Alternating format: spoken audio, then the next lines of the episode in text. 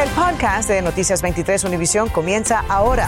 Con todo lo que necesitas saber para estar al día. Hola, ¿qué tal? Muy buenas tardes. Les saludamos Sandra Peebles y Ambrosio Hernández. Monseñor Chanel Gentil de la Iglesia Católica St. James en North Miami se convirtió en padre de un bebé tras una relación que terminó hace más de un año. Según la Arquidiócesis de Miami, Gentil no se enteró por la madre del niño, sino por otra persona y ya se acercó a la mujer y contribuirá con el sustento de su hijo. La Arquidiócesis dijo que el sacerdote Gentil ya buscó el perdón de Dios y ahora necesita el de sus feligreses. La policía busca a los tres jovencitos que se dieron a la fuga después de impactar un auto cuando se llevaron una señal de pare. Las autoridades confirmaron que el auto que ocasionó el choque se reportó como robado horas antes. El golpe causó la muerte de eh, Mayra Sánchez de 63 años y dejó herida de gravedad a otra persona. Tatiana Irizar habló con familiares de la víctima. Estruendo que parece corresponder al sonido del mortal choque ocurrido en esta esquina de la pequeña Habana este lunes a las 11:48 de la mañana. Lo encontramos en el video de seguridad obtenido por Noticias 23 en el que se ve pasar al Nissan rojo segundos antes de que fuera impactado por otro vehículo que no respetó una señal de alto. Un golpe muy duro, la verdad. Es Miguel Noguera, esposo durante 22 años de Mayra Sánchez, de 63, quien murió a causa de las lesiones sufridas en el choque. Es cubana de, las tunas, ella, Mayra Sánchez. Eh, todo el mundo la quiere, imagínate tú, todo el mundo estaba con este, con este caso, todo el mundo estaba tirado por el piso. Mayra Sánchez y la otra tripulante del auto Nissan rojo en vestido fueron rescatadas y trasladadas al Jackson Memorial Hospital, donde fue pronunciada muerta Sánchez.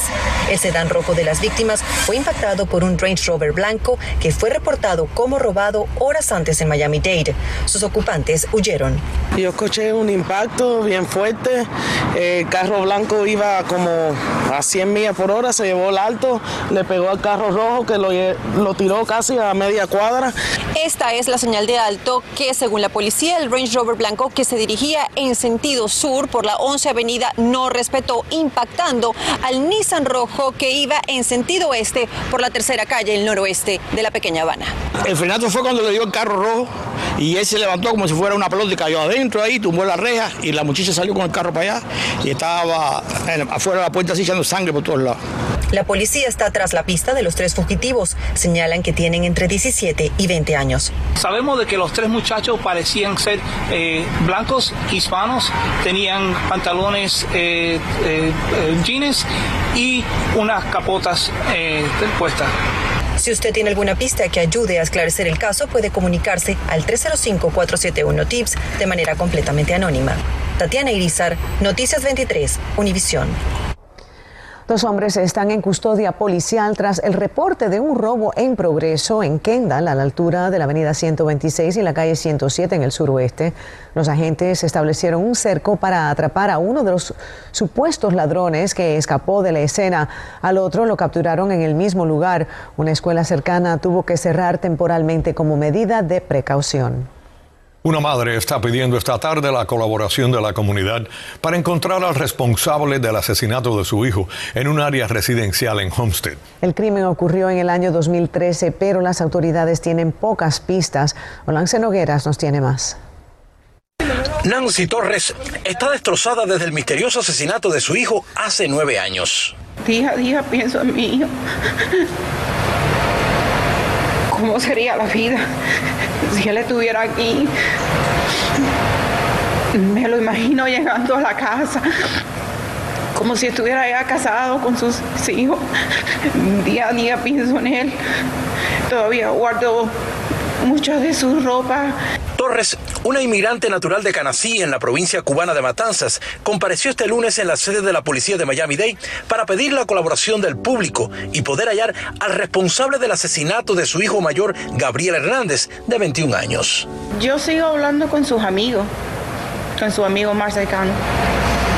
¿Les han dado pistas a sus amigos? Todo eso está en en investigación con el detective. El crimen ocurrió el 4 de noviembre del 2013, poco después de las 11 de la noche, en los exteriores de la residencia de la familia, en el área de la calle 258 y la 123 Place en Haunted. Salí afuera y lo que encontré fue mi hijo tirado en el piso con mi mamá. Traté que mi hijo no cerrara los ojos. Cuando lo cerró fui, busqué un vaso de agua, se lo puse en la cara. Llamé al 911, pero ya era demasiado tarde. Mi hijo falleció.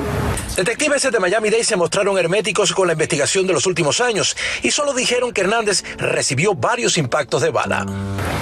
Gabriel recibió una llamada telefónica como a las 12 de la mañana a salir afuera de la casa. Gabriel salió afuera y la familia que estaba dentro de la casa, unos momentos después, escucharon disparos.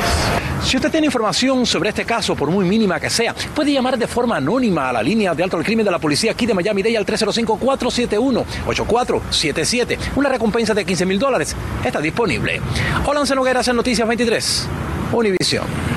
La Junta Escolar de Miami-Dade seleccionó al doctor José Dotres como el nuevo superintendente del distrito escolar. Dotres se ha desempeñado por más de tres décadas como maestro y administrador. Y también tiene experiencia como asistente del superintendente. Pese a sus cualificaciones, no todos votaron por él. Jenny Padura nos tiene el informe. Agradecido y honrado, dijo sentirse el doctor José Dotres al escuchar que sería el nuevo superintendente escolar de Miami-Dade. El enfoque son en los estudiantes, el enfoque es en los padres y eso no va a cambiar. De los nueve miembros que componen la Junta, seis votaron por él. Otros tres le dieron su voto a Jacob Oliva, una de ellas, Cristi Fraga. No fue un voto en contra del señor Dotres. Estoy muy em, entusiasmada con que él va a ser el próximo superintendente. Mi voto fue eh, relacionado a las entrevistas que tuve y lo que yo creo que necesita el distrito en los próximos dos a cinco años. No me parece que el proceso ha sido abierto y me preocupa porque lo que no cambia es la Junta.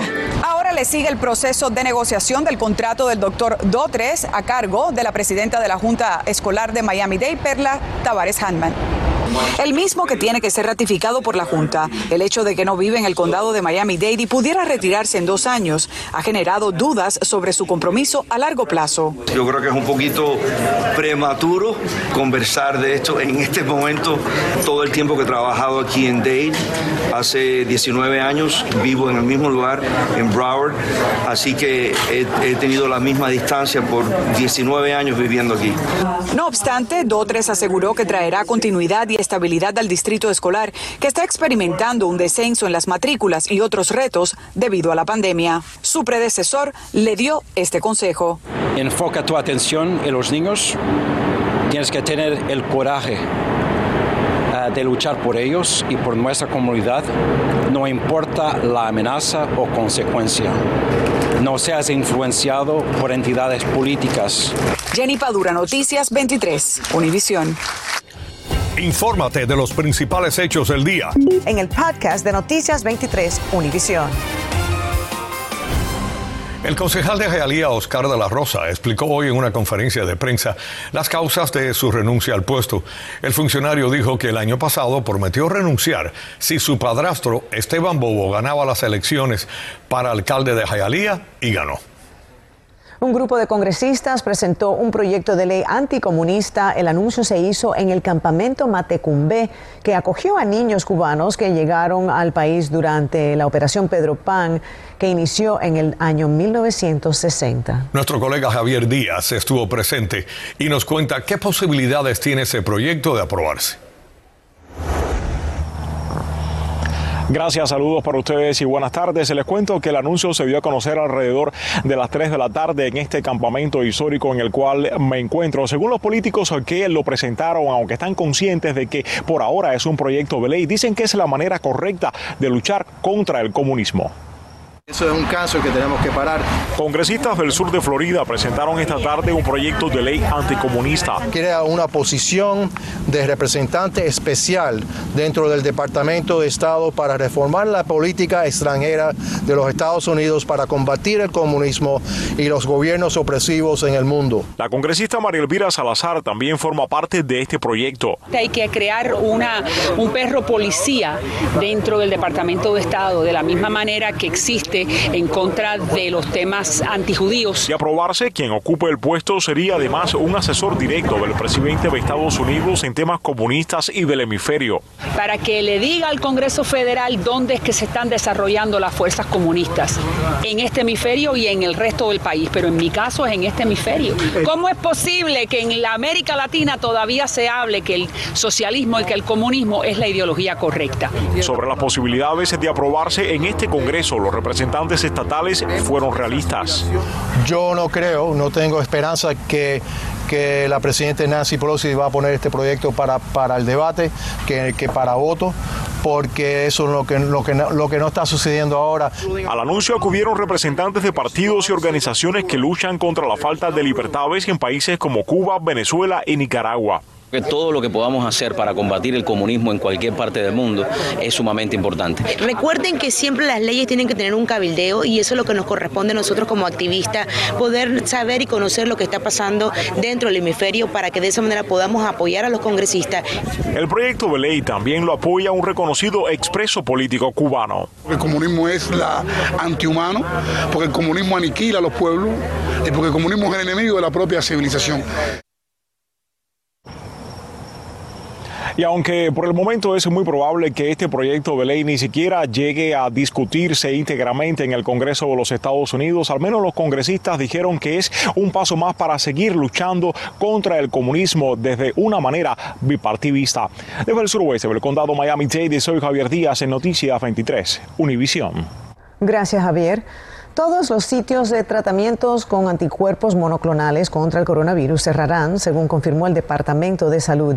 La medida tiene lugar después de que la FDA revocó el uso de esos tratamientos debido a que considera poco probable que funcionen contra la variante Omicron del coronavirus. Aquí en el sur de la Florida ya están cerrados los sitios de tratamientos ubicados en el Parque Markham y C.B. Smith en Broward y en Miami-Dade los de Tropical Park y las instalaciones norte del Miami-Dade College. Quienes tenían citas serán notificados mediante un correo electrónico. Equipos de rescate buscan a 39 personas después de que el bote en el que se encontraban se volcó el sábado en la noche a unas 45 millas de Fort Pierce. Todo se supo porque esta mañana un buen samaritano rescató a un hombre en una embarcación volcada y alertó a las autoridades sobre el naufragio.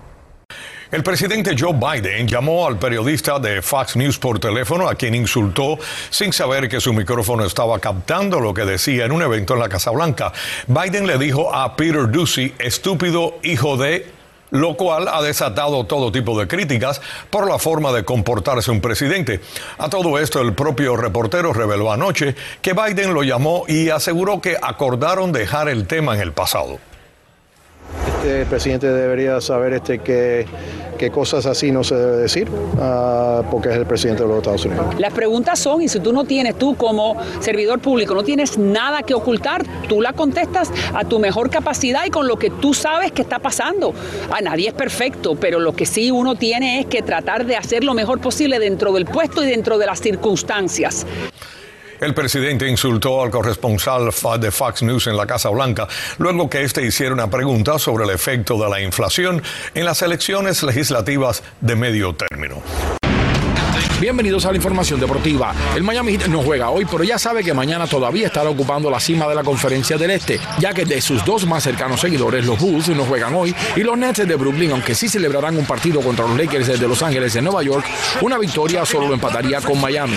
Con récord de 30 y 17, el equipo ha logrado estabilizar un rendimiento que se ha mantenido incluso con varios de sus jugadores clave fuera de la alineación. De hecho, Kyle Lowry y Tyler Hero no han estado en los últimos tres desafíos. Mañana regresamos a la acción en el STS Arena del Downtown de Miami, recibiendo a los Knicks de Nueva York a las 7 y 30 de la tarde. El sindicato de jugadores y los ejecutivos de las grandes ligas se reunieron hoy en la continuación del encuentro en persona que tuvieron ayer, el primero desde el pasado 2 de diciembre cuando se venció el antiguo convenio laboral. Aún no se sabe cuánto han avanzado las conversaciones, pero el simple hecho de que estén reunidos es una buena señal de que las cosas podrían estar moviéndose en el sentido correcto y que la primavera podría llegar para el béisbol el próximo 20 de febrero como está previsto. Ernesto Clavelo, Deportes 23.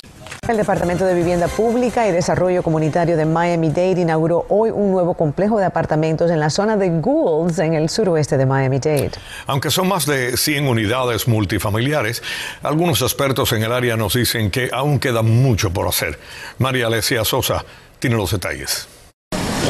Watersedge Apartments es la más reciente iniciativa del Departamento de Vivienda del Condado Miami-Dade para mitigar el déficit de vivienda asequible en el área.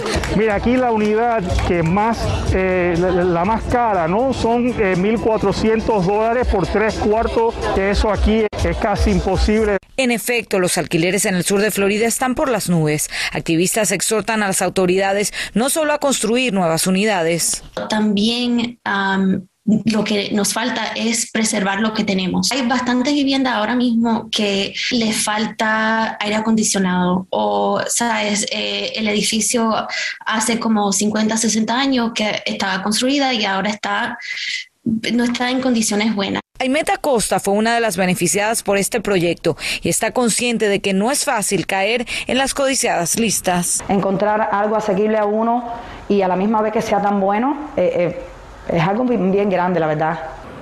Pero expertos creen que aún hay mucho más por hacer. En el Gran Miami, 6 de cada 10 adultos trabajadores gastan más del 30% de sus ingresos mensuales en vivienda, una de las tasas más altas de todo el país. Tenemos una falta de 160 mil unidades o viviendas asequibles en Miami-Dade. Y si no hacemos nada, en 2030 vamos a tener una falta de 210 mil. Para sumarse a la lista de espera de proyectos en construcción, se recomienda acercarse al lugar y anotarse en la lista o comunicarse con el Departamento de Vivienda del Condado. Además, el programa de ayuda para renta sigue abierto. El uh, Emergency Rental Assistance Program con el condado todavía están aceptando aplicaciones. Para más información sobre todo esto, puede visitar miamidade.gov barra housing. María Alesia Sosa, Noticias 20 Univisión. Bueno, y terminamos con una buena noticia. David Ortiz, Big Papi, entra al Salón de la Fama de Cooperstown. Así que felicidades a él y a todos nuestros hermanos dominicanos. Le ganó a Alex Rodríguez, que no obtuvo suficientes votos. Les tendremos más esta noche. Gracias por la sintonía, amigos. Muy buenas noches. Acabas de escuchar el podcast de Noticias 23 Univisión. Puedes descubrir lo mejor de los podcasts de Univisión en la aplicación de Euforia o en univision.com diagonal podcasts.